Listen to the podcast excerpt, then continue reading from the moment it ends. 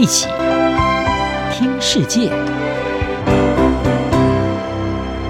欢迎来到一起听世界，请听一下中央广播电台的国际专题报道。大家好，今天为您播报的专题是习近平失策，李克强再起。传统上，中国总理只负责宏观经济政策，但习近平上台后大权独揽，使得过去九年来李克强的总理一直名存实亡。然而，在过去这一两个月，情势已然改变。李克强出席各种活动，主持会议，对经济政策作出指示。在他影响下，中国政府放松了对民营科技公司的监管整顿，放宽了对房地产开发商和买房者的贷款限制，并帮助一些防疫封控地区的制造业复产复工。中国内外媒体都相当重视李克强引发的风潮，甚至使用。李克强回来了，李克强走出习近平阴影，以及“习将履生”等等标题，在众多相关报道中，日经亚洲前中国分社社长、资深编辑中泽克二特别关注的是，中国共党喉舌《人民日报》和官方媒体新华社五月十四号同步刊登了李克强四月二十五号在国务院第五次廉政工作会议上发表的讲话，全文超过九千字。令中共党员感到震惊。李在演说中再次呼吁以经济为中心，强调稳就业、稳物价、保民生、稳增长、大规模退税减税以及支持中小企业。中泽科二指出，这些正是李克强二零一三年上任的时候，经济学家所描绘的李克强经济学当中的支柱。在习近平大权独揽下遭到搁置的李克强经济剧本。已经在四二五讲话中全面重现。中泽科认为，李克强的讲话中最值得注意的一句话是：“推动经济社会发展是各级政府的基本职责，也是党风廉政建设的必然要求。”其中提到，共党的管理已经触及习近平专属的特权。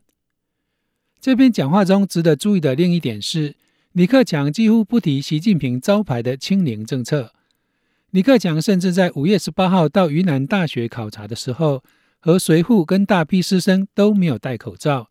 引发网友猜测李克强不甩习近平清零政策。分析家几乎一致认为，李克强之所以针对习近平的政策提出这些修正回调的举动，主要和习近平错误政策造成中国经济情势严峻有关。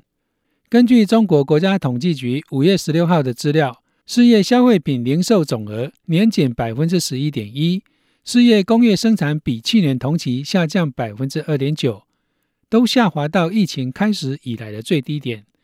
而失业率则上升到百分之六点一，年轻人的失业率更创下新高。另外，英国经济学人杂志在五月二十三号刊出专文，标题是“外国投资人正在逃离中国”。其中引用国际金融协会的估计指出，今年中国资本净流出将达到三千亿美元，比二零二一年的一千两百九十亿美元多出一倍以上。经济学人分析，这是因为习近平的失策打击科技网络行业，长期的疫情封锁，严重的房地产市场低迷，使得外国投资者质疑中国是否正在脱离务实管理经济的做法。彭博引述高盛集团的经济学家指出，上述这些挑战可能使得中国今年难以达成大约百分之五点五的经济成长目标。高盛已经把中国今年的经济成长预测从百分之四点五下修到百分之四。然而，李克强发挥这些影响力，是否就代表他跟习近平之间出现矛盾了呢？澳洲智库罗伊国际政策研究院资深研究员麦格瑞格向彭博表示。要说习近平和李克强两人不和，可能有点牵强，但他们的言论的确代表了系统内部对新冠疫情及其影响存在不同的看法。麦格瑞格指出，中国的情况已经来到需要就进一步封锁所付出的代价是否值得让经济承受伤害进行真正辩论的地步。日经亚洲的中泽科二则是指出，从政治面来分析最近的一系列发展。很自然会想到，自从四月中国经济明显失去动力以来，共党内部已经出现了一些重要的变化。人民日报大篇幅报道李克强的新闻，显示经济决策上出现转变，从习近平一人统治变为由总理主导。中泽科二表示，至少可以肯定地说，未来在政策上将有更多的协调。习近平的经济施策为分享权力铺平道路。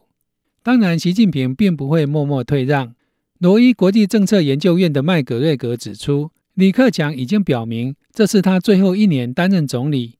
习近平正在观察，在李克强即将卸下总理之际，是否会在政策问题上更加直言不讳。而关键的地方在于，如果李克强坚持公开大谈经济，那么一场分裂可能就真的正在形成。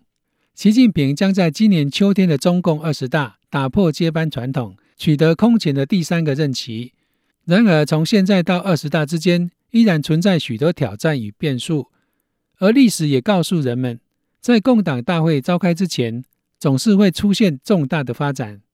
情势的变化还有待观察。以上专题是由央广编译，黄启麟撰稿播报。谢谢收听。